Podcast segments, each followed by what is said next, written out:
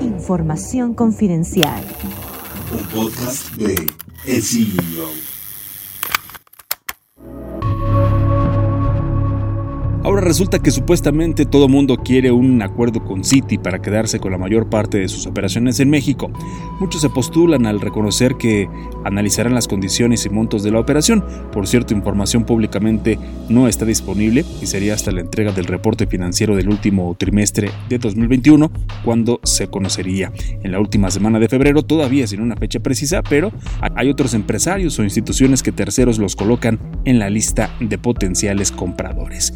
Y este contexto, un nombre que aparentemente está desapercibido es el de Antonio del Valle, presidente vitalicio del Grupo Calus, uno de los grupos empresariales más importantes de México, con una presencia discreta en el negocio bancario con vía por más, con menos de 1% de la cartera total del sistema bancario. Del Valle conoce muy bien el sistema bancario del país, fundó la primera institución de banca múltiple Bancrecer que nacionalizó el gobierno en 1982. Después regresó con Vital con una cuarta parte de las acciones que por diferencias con sus socios decidió vender. Incluso en 1987 fue presidente de la entonces Asociación de Banqueros de México. Ya para 2003 volvió al negocio bancario al fundar Banco B por Más mediante la compra de Dresner Bank México y paso a paso fue armando un grupo financiero.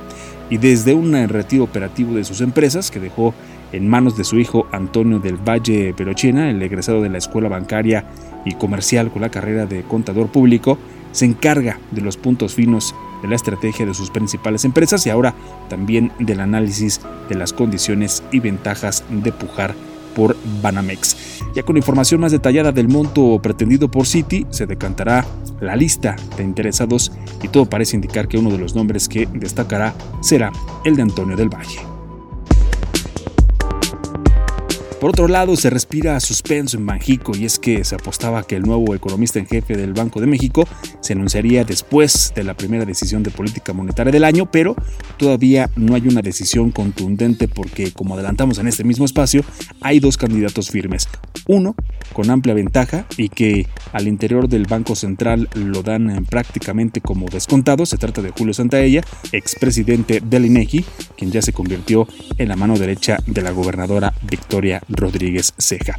Sin embargo, se revivió el nombre de Alejandrina Salcedo, la primera opción antes de que Arturo Herrera fuera desbancado prematuramente de su puesto en Banjico y ahora a esperar la decisión final para tan relevante encargo.